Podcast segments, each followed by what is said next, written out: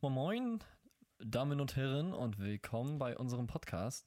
Mein Name ist Broder und mit dabei ist, Ja, ich bin Nikolai. genau, das ist eigentlich nicht nur unser erster Podcast, sondern glaube ich schon unser dritter oder vierter. Vier, ich würde jetzt sagen, unser vierter. Ja, zumindest vierter Versuch.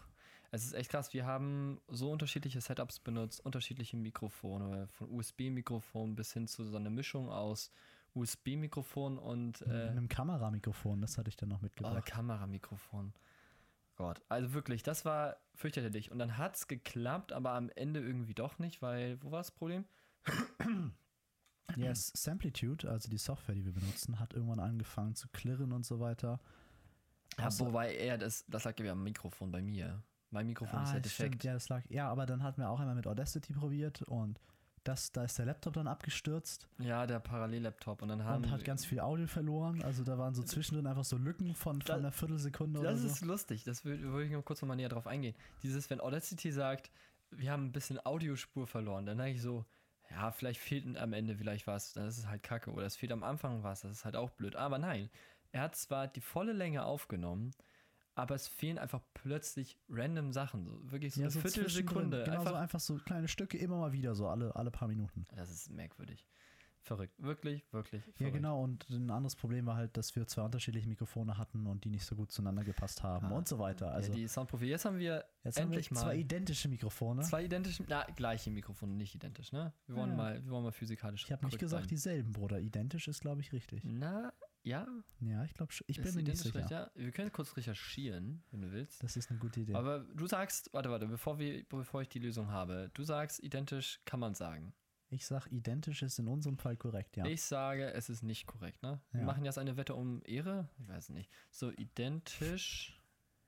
Nein, ich will es nicht auf Englisch haben. Identisch. Oder was, was war das andere? Oder gleich? Oder, Dieselben.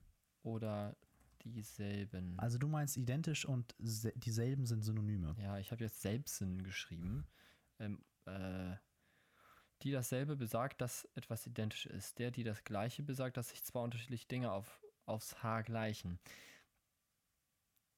Sprich, aus dieser Ah ja, du- du Definition recht, ja. würde heißen, dass identisch, Identisch- tatsächlich sagt, dass es das gleiche, Nein, dasselbe. dass es dasselbe ist. Sprich, genau, es ist dasselbe Produkt. ja, aber in dem ne? Fall ist, ja, ist dasselbe Produkt wäre korrekt, aber es ist nicht dasselbe Mikrofon. Es ist nicht dasselbe Nee, Mikrofon. das wiederum vielleicht trotzdem. Wieso? Aber wir sprechen nicht ins selbe Mikrofon. Wir sprechen definitiv nicht ins sel- selbe Mikrofon, außer ich bin jetzt irgendwie blind, äh, nicht blind, aber ich habe einen Defekt meines visuellen äh, Apparates Mhm. ja, und würde deshalb statt einem Mikrofon zwei sehen. Na, okay, glaub, der Augenarzt, geklärt. Also- der Augenarzt wäre jetzt happy, wenn ich, wenn er sehen würde, dass ich. Ähm, wir sprechen in das gleiche Mikrofon. Ja, wir, wir haben uns jetzt geeinigt, wir sprechen das gleiche Mikrofon. Mit den gleichen Stativen und in das Das- dasselbe Interface, aber. Das ist, ja. Naja, Also genau, die gleichen Mikrofone, dasselbe Interface, in denselben PC, genau. aber in, In, ein, zwei in, ein, in zwei in zwei Kopfhörer. Nicht die mal, aber nicht unterschiedlich sind. Nein, die das sind nicht mal gleich. Das ist krass. Tja, Ja. So verrückt ist die deutsche Sprache. Ich weiß nicht, ob man das im Englischen genauso sagen kann. Man könnte wahrscheinlich so identic oder so. Ja, es gibt ja Equal Twins Equ und- equal, äh, equal ist, ja, ja. Identical Twins. ja Ah, ich bin mir nicht sicher. Ähm, erstaunlich. So, erstaunlich. gut. Ich weiß gar nicht, was wir so für Themen bereit haben. Ich kann ja erstmal so sagen, äh, was wir grundsätzlich machen. Ich selber stecke in der Ausbildung zum Gesundheits- und Krankenpfleger. Und ja, ich bin jetzt im dritten Lehrjahr, sprich, ich habe jetzt einiges gesehen, einiges auch schon gemacht auf Station, also gearbeitet, also auch immer ein bisschen Theorie mitverfolgt, was man halt machen muss. Ne? Und jetzt in ein paar Monaten besteht, äh, steht auch schon das Examen an. Ähm, ja, wenn mich jemand fragen würde, wie es ist, ist man jetzt nervös vom Examen oder nicht, ich würde sagen 50-50. Also das Examen ist tatsächlich gar nicht so leicht, wie man denkt. Man denkt ja, okay, es ist eine Ausbildung, und vielleicht schaffen das viele, aber das Examen ist tatsächlich auf einem ziemlich hohen Niveau. Zumindest der, der, theoretische, äh, der theoretische Bereich. Definitiv. Ähm, ist es denn so, dass du mindestens Realschulabschluss brauchst oder kannst du mit dem Hauptschulabschluss auch deine Ausbildung Du machen? kannst auch mit einem Hauptschulabschluss den, die Ausbildung machen, wenn du allerdings schon zwei Jahre ähm, in einer Ausbildung warst und die abgeschlossen hast. Also du brauchst eine zweijährige abgeschlossene Also du brauchst eine vorher. Vorausbildung quasi. Genau. Und ich kann dir sagen, es gibt sehr wenig Hauptstudie tatsächlich letztendlich in der, also ohne einen weiteren Abschluss wie Realabschluss oder Abitur arbeiten. Mhm. Ja, oder die Ausbildung überhaupt anfangen. Also es brechen auch erstaunlich viele ab innerhalb der ersten sechs Monate. Also die Probezeit sortiert ordentlich aus. Es sind meistens so zwischen drei bis, bei uns waren es, glaube ich, sechs Personen. Wie viel war es? Wir waren Anfang? Und- 18, und also ein? Drittel ist weggefallen. Jetzt sind wir Okay. elf, von dem einer wahrscheinlich nochmal ein bis zwei Monate länger machen muss. Also sprich, es ist gar nicht äh, so unüblich, dass am Ende man nicht mit den gleichen Leuten ein Abitur macht. Also mit der, in der Gesamtzahl ähm, äh, Abitur macht, habe ich Examen. gesagt? Examen macht. Das sind meistens nur irgendwie ein Drittel weniger. Ja. Ja, erstaunlich, weil das äh, die Theorie ist. Es gibt ja insgesamt sechs Klausuren plus eine praktische Prüfung und diese sechs Klausuren sind einmal drei schriftliche und drei mündliche Prüfungen. Hm. Diese drei schriftliche, man sagt eigentlich, es ist einmal so das Pflegerecht, es ist einmal, well, nicht das Pflegerecht, es ist ähm, Recht im Allgemeinen, also Pflege, Medizin, als auch Erziehung, was alles dazugehört, Jugendschutz. Ähm, dann gibt es einmal den medizinischen Part, einmal den pflegerischen Part, aber eigentlich ist das alles so ein bisschen durchmischt. Es gibt zwar eine Prüfung, die also primär den Fokus hat auf äh, das Medizinische, aber letztendlich ähm, kommt da nicht nur rein medizinisch dran, sondern du hast auch ein paar andere Fragen, sowas wie Expertenstandards, ähm, also Standards, nach denen man sich bundesweit orientiert in der Pflege. Ja. Es ist, es ist tatsächlich ziemlich viel vorne. Ich glaube, die Menge ist das, was so kompliziert macht, weil ähm, das, der Themeninhalt selber ist gar nicht so schwer. Es gibt natürlich ein paar Punkte, die sind schon anspruchsvoller. Erkrankungen, Grunderkrankungen mit oder chronische Erkrankungen vor allem, welche so viele Ursachen haben und so verschieden behandelt werden können, so verschiedene Verläufe haben über all die Jahre, die tatsächlich zu lernen und auswendig zu können und tatsächlich auch später in der Praxis anwenden zu können, ist schwer. Das würde ich so einfach glatt unterstreichen können. Aber grundsätzlich würde ich sagen, über die Hälfte ist gut zu lernen, einfach verständlich, aber die Menge macht es am Ende aus. Ja. Dass mir über drei Jahre abgefragt wird, ist schon ja eine ganze Ecke. Aber ich freue mich drauf. Ich glaube, die äh, mit den Leuten, die ich jetzt, äh, mit denen ich jetzt das Examen schreibe, werden, glaube ich, alle bestehen. Weil sie sind alle ziemlich bemüht. Ja, Und ja. wie viele von denen, mit denen du jetzt in der Ausbildung bist, wollen dann direkt weiterarbeiten? Oder und, und wie viele wollen, so wie du, studieren irgendwann mal? Ähm, also ein Studium, glaube ich, woll. Also wie viele wollen es? Ich glaube null tatsächlich. Also, Also von meinem du- Kurs. du bist der ich, Einzige. Der, der Einzige, der es jetzt explizit sagt, ich möchte auf jeden Fall weiter studieren. Ja, du machst ja die Ausbildung eigentlich nur Fürs Studium. fürs Studium, genau. Genau, aber es gibt wahrscheinlich, ich würde sagen, ein oder zwei würden sagen, hm, vermutlich werden sie irgendwann mal, könnten, also die haben die Chancen auch nochmal zu studieren und hätten die Ausdauer. Aber ist natürlich die Sache, man braucht die finanzielle Unterstützung, weil der Vater Staat, wie man weiß, äh, gibt zwar BAföG, allerdings nur auf die Erstausbildung, also auf das, auf die, auf das Erststudium, glaube ich. Unter bestimmten Aspekten. Man kann zum Beispiel ein Studium innerhalb von einer bestimmten Zeit abbrechen, das komplette wieder zurückhaben und man kann trotzdem noch ein BAföG beantragen. Es ist ziemlich kompliziert. Ich kenne mich selber nicht so aus, aber ich weiß von einem guten Kumpel, dass man sozusagen auch mal wechseln kann zwischen Studium und deiner Ausbildung. In Ja. einem begrenzten Rahmen.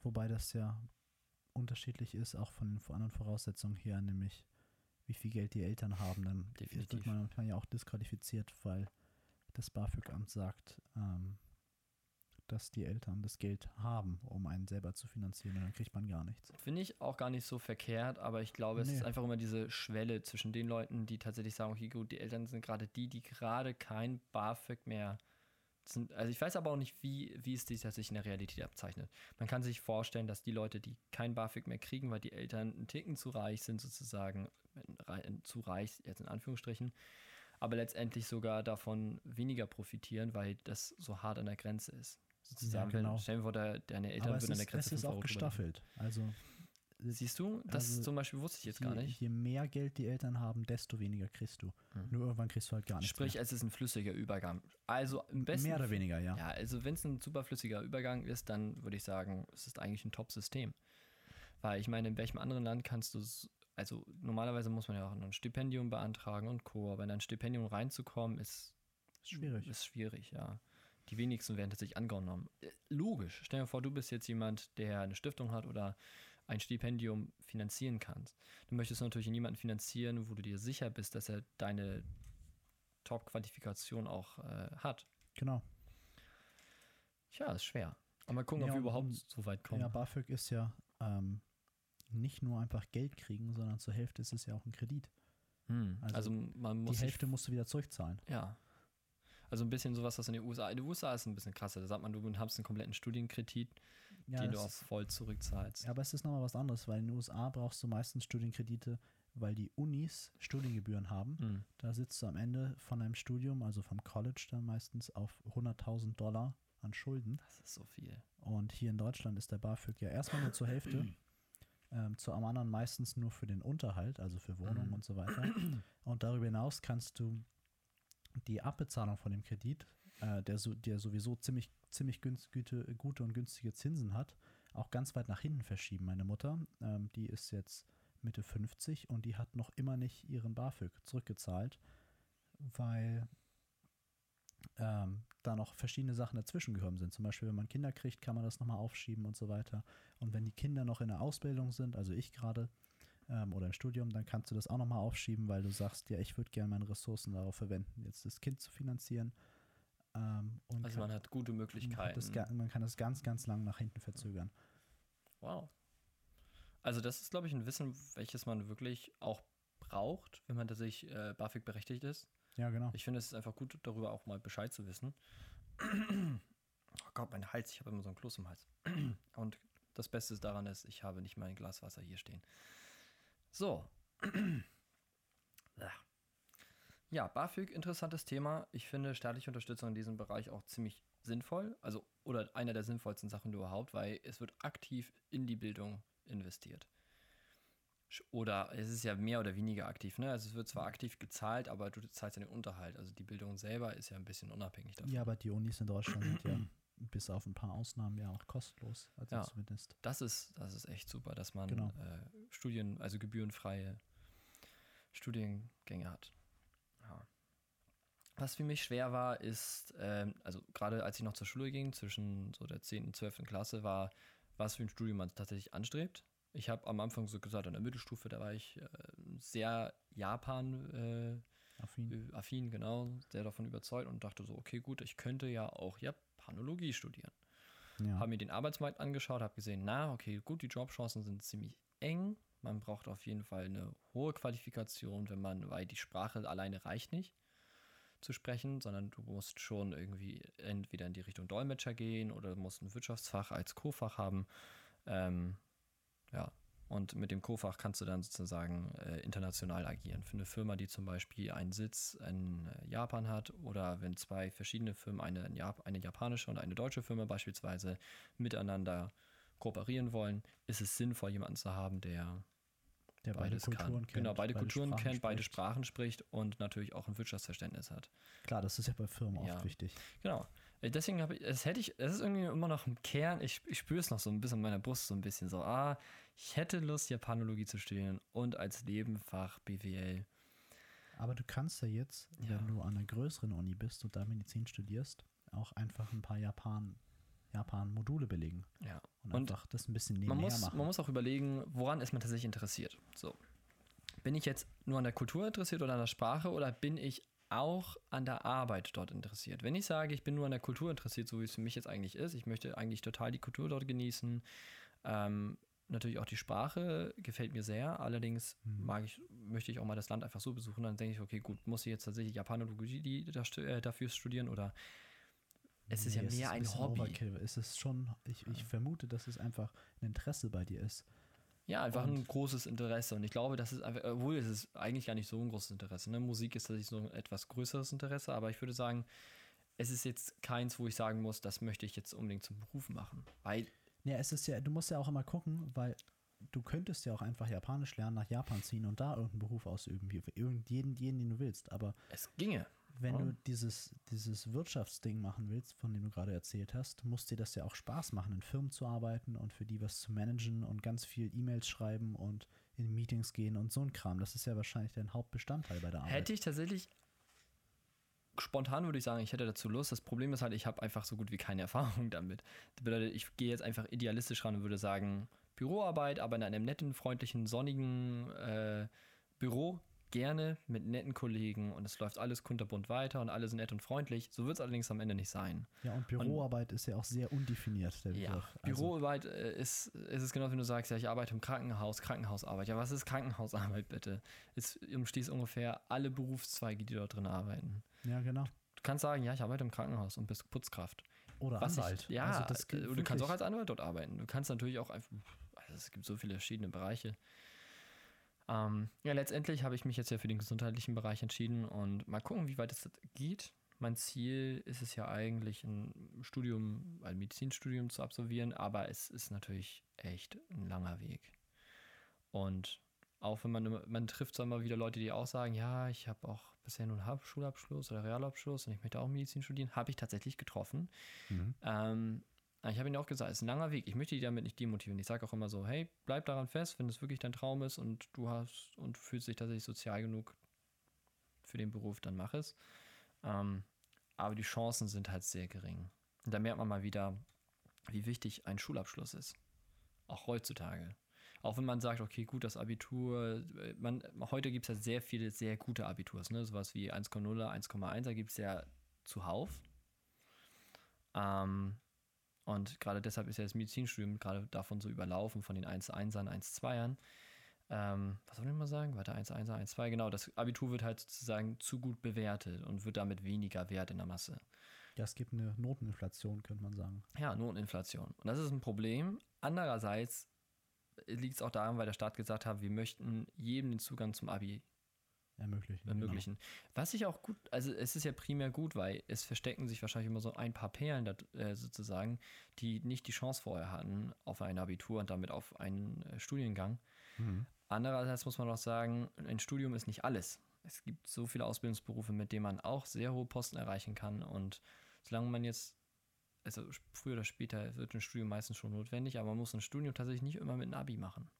Nee, das stimmt. Also ein Fachabi reicht meistens. Oder halt später im Verlauf, wenn du halt einen Posten erlangt hast, erlangt hast. Zum Beispiel auch in der Pflege kannst du es so machen. Du kannst die Ausbildung machen, du kannst zwei Jahre arbeiten, kannst Stipendium für Pflegewissenschaften bekommen. Und hier zeigt sich schon das erste Problem. Natürlich kann man nicht frei ein Studium entscheiden, sondern es wird schon vom Arbeitgeber gezeigt, okay, gut, wir finanzieren ein Pflegewissenschaftsstudium und ein was Studium, aber kein Management zum Beispiel, mit dem du Pflegedienstleitung, also Chef wirst. Ja, aber da kann man ja auch einfach sagen, wenn du denkst, du hast die Kapazitäten dafür, dann musst du dich halt engagieren und ein, ein Abi nachholen. Ja, Zum Beispiel, ich habe das jetzt letztens erst mitbekommen, ähm, bei mir in, in, dem, in dem Ort, in der lokalen Gemeinde, ähm, habe ich vor vielen Jahren mal einen Diakon kennengelernt, der da gearbeitet hat und der hat jetzt vor zwei Jahren, glaube ich, gesagt, ähm, nee, ich habe keine Lust mehr auf diese Arbeit und der hat jetzt Abi nachgemacht und studiert Pädagogik, um da nochmal was Neues reinzukriegen in seine Karriere. Und das Wow. ist ja durchaus möglich. Ich finde das total beeindruckend von ihm, aber ähm, es ist machbar. Das ist erstaunlich. Also es ist, es ist definitiv machbar, nicht, weil es ist immer dieser Grundgedanke mit einem Willen, mit einem wirklich ausreichenden Willen und Ehrgeiz. Ist sehr viel machbar. Nicht alles, aber sehr viel. Und ich glaube, das ist auch sozusagen das Motto, nach dem man auch gut leben kann. Ich zum Beispiel würde auch sagen, also ich lebe jetzt nicht unbedingt nach dem Ehrgeiz, ich könnte mich schon deutlich mehr anstrengen. Ich könnte theoretisch schon deutlich mehr machen.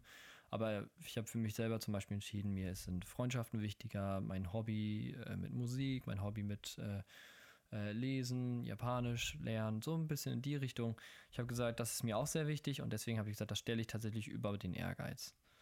Mal abgesehen davon, ich weiß, ich, ich frage mich, woher man so eine enorme Selbstdisziplin herbekommen kann. Ja, es musst du einfach lange trainieren. Wie ein Muskel. Ja, im denke Prinzip schon. so, ne?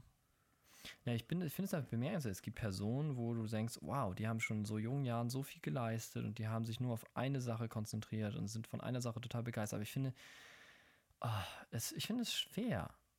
Ich finde es schwer zu sagen, okay, gut, ich konzentriere mich zum Beispiel jetzt nur auf Musik und Klavierspielen und über jetzt jeden Tag sechs bis acht Stunden, bis ich ein Profi-Pianist werde. Ich kann das nicht. Vielleicht, also, ich möchte nicht sagen, ich kann das nicht, weil ich nicht fähig dazu bin, sondern Du kannst dich nicht überwinden. ja, es ist dieser, ich will nicht sechs bis acht Stunden am Stück spielen und üben und üben und üben. Ich weiß nicht, wie man sich da immer emotional hält.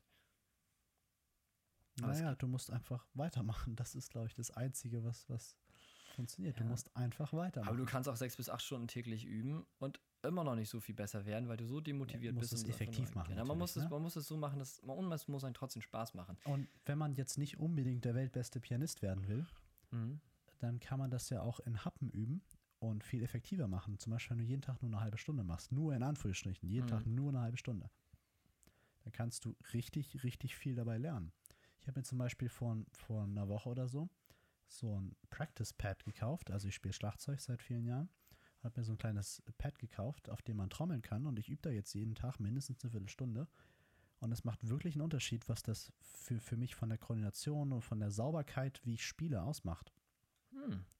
Und wenn, wenn du jetzt jeden Tag eine Viertelstunde Tonleitern übst oder Harmonien oder irgendwie Umkehrung von Akkorden, ich weiß nicht.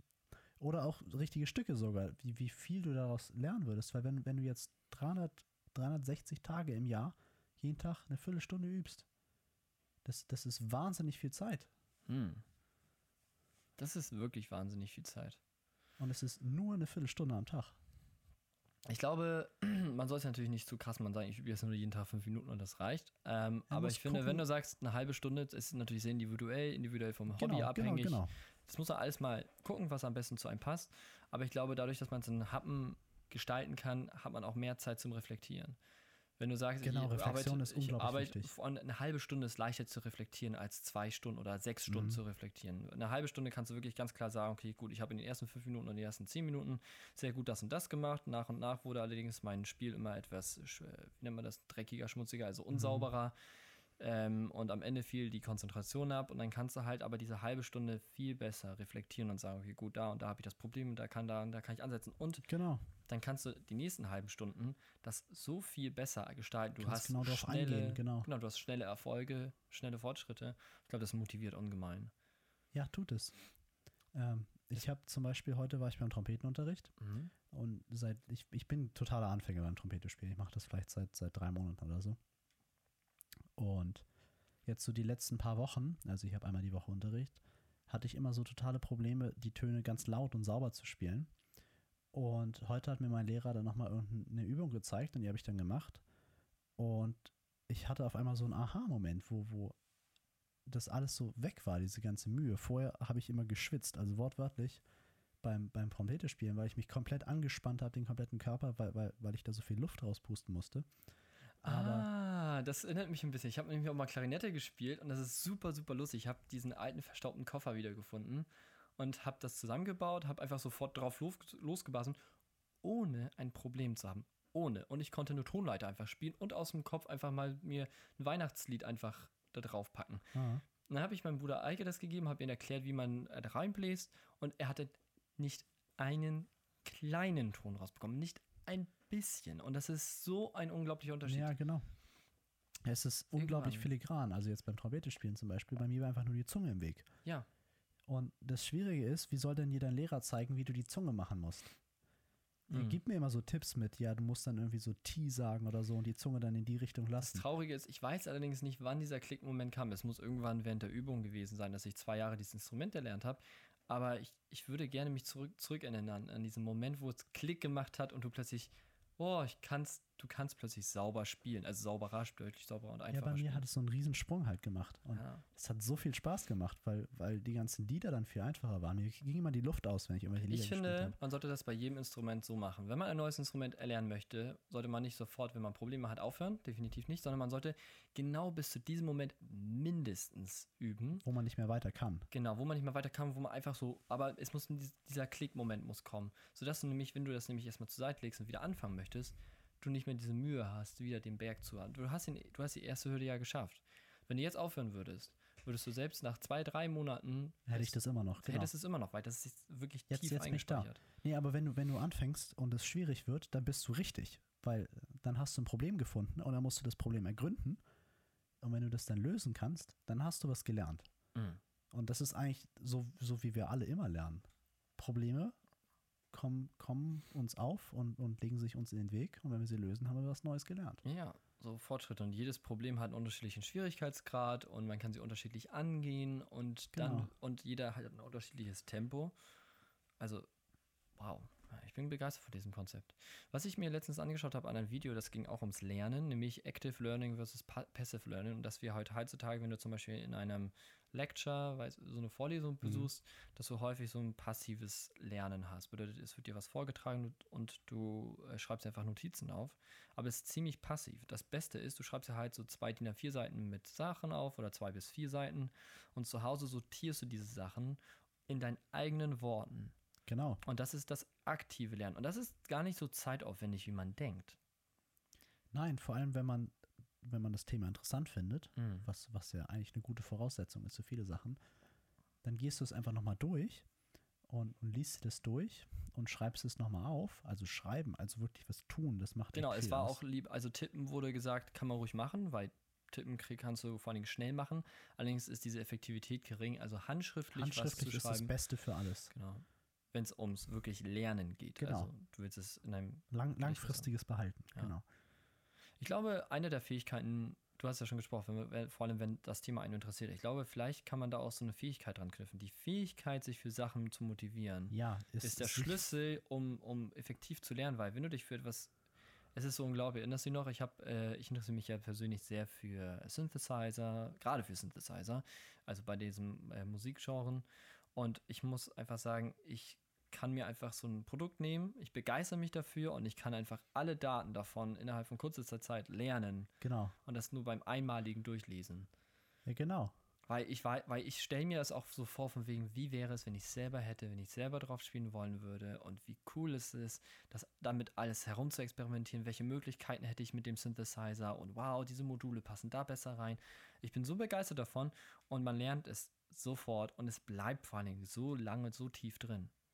Genau, es ist sehr, sehr fundamental, das Wissen, was man Ja, und hat. diese kindliche Begeisterung, und ich sage jetzt bewusst kindlich, weil Kinder begeistern sich für sehr viele Sachen, würde ich sagen, genau diese Begeisterung muss man muss üben. man füttern, genau. Muss man, muss man, man muss üben, Begeisterung aufzubauen. Ja, viele und, und mich inbegriffen auf jeden Fall.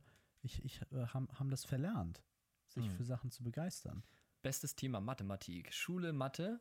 Es, ich meine, vielleicht war es bei dir gar nicht so, aber es ist grundsätzlich ein Phänomen in der Schule, dass viele Schüler im gewissen, zum Beispiel nach der Pubertät oder durch die Pubertät, ein Interesse auch an Mathematik, an den Naturwissenschaften verlieren, weil es da trocken, langweilig wirkt und nicht relevant fürs Leben. Aber es liegt, ist so daneben, Jedes Wort in deinem Satz gerade war falsch. ja.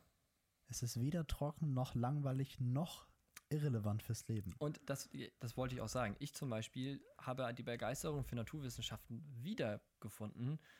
Und zwar zum Ende des Abiturs, beziehungsweise erst danach, weil plötzlich hatte ich keinen Lerndruck mehr. Genau, Ich war in der eine Ausbildung. eigene Entscheidung. Und ich habe gesagt, hm, mir fehlt das und das. Und eigentlich ist Teilchenphysik ziemlich geil. Ich verstehe es noch nicht so gut. Und deswegen fange ich bei den Grundsachen an. Wärmelehre. Und ich dachte Mechanik. so, wow, ist das cool und sinnvoll.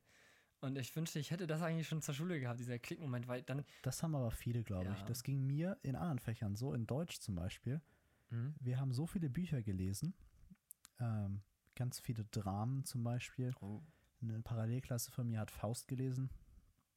Und das ist ein Buch, was ich jetzt, also das ist ein, von, von Goethe halt, das habe ich jetzt auch angefangen zu lesen in Mhm. meiner Freizeit. Und ich bereue es, dass ich das nicht mehr mitgenommen habe, weil ich habe da so viel Zeit reingesteckt, im Unterricht zu sitzen und nichts zu tun. Es ist ironisch, ich habe so viel Zeit reingesteckt, nichts zu tun Ja. äh, und ich habe nichts daraus gewonnen. Und das. Traurige ist, wenn du im Unterricht bist, dich langweilst, aber du kannst auch natürlich nicht die Sachen machen, die dich sozusagen, die dir gerade Spaß machen würden. Das ist wirklich vergeudete Zeit, weil du erholst dich auch nicht. Du bist ja gestresst, du Nein, du bist bist im Unterricht, genau. langweilst dich, willst eigentlich raus, du hibbelst, äh, du willst eigentlich was machen, Mhm. kannst es aber nicht, weil du 45 Minuten diese Schulbank drücken musst. Das ist vergeudet. Und in diesen 45 Minuten hättest du dich fürs Thema interessiert. Bam. Klasse. Ja, aber das ist immer so eine Frage des, interessiere ich mich selber oder werde ich gezwungen, mich zu interessieren? Mhm.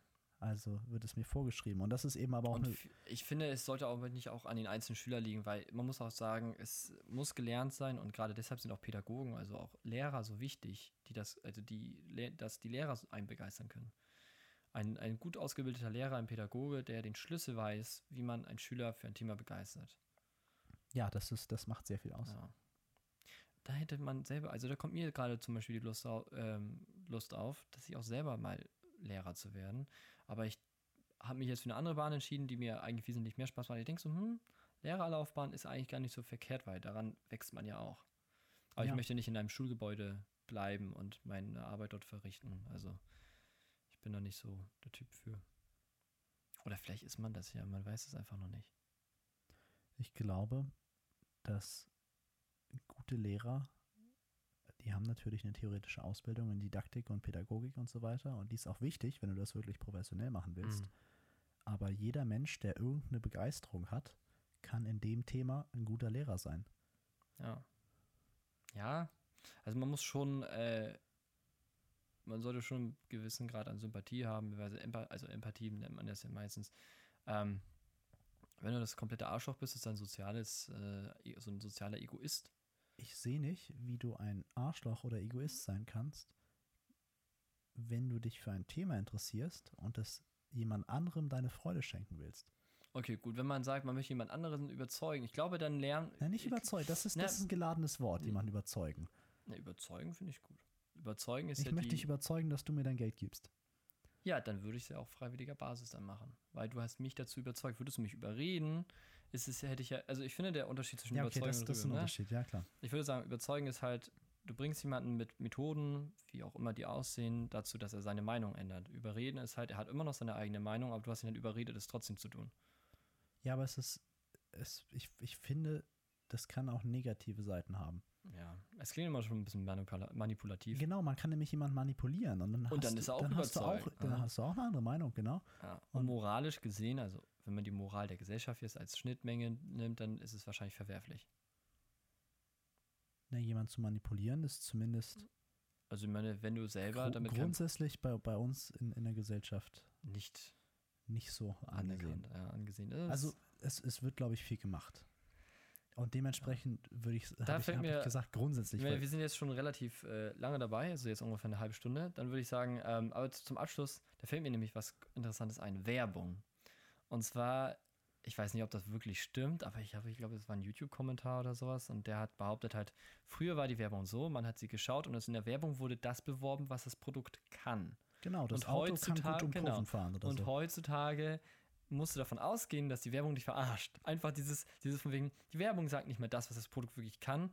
Es sagt immer so, was es machen könnte und, und was es dir für Freude bereitet. Also es versucht dich ganz anders an, äh, zum Kauf zu Genau, zu, also eben die, die. Werbenden haben rausgefunden, auch durch die psychologische Forschung, dass Emotionen ein ganz wichtige, Ja. wichtiger Faktor bei Es Kaufentscheidungen ums, sind. Es geht nicht mehr ums Produkt selber. Es geht nur darum, Emotionen zu verkaufen, dass du dein Geld über die Theke hast und ab da an ist vorbei. Ich finde es, ich weiß nicht, ob es tatsächlich so ist, aber ich kann es mir gut vorstellen.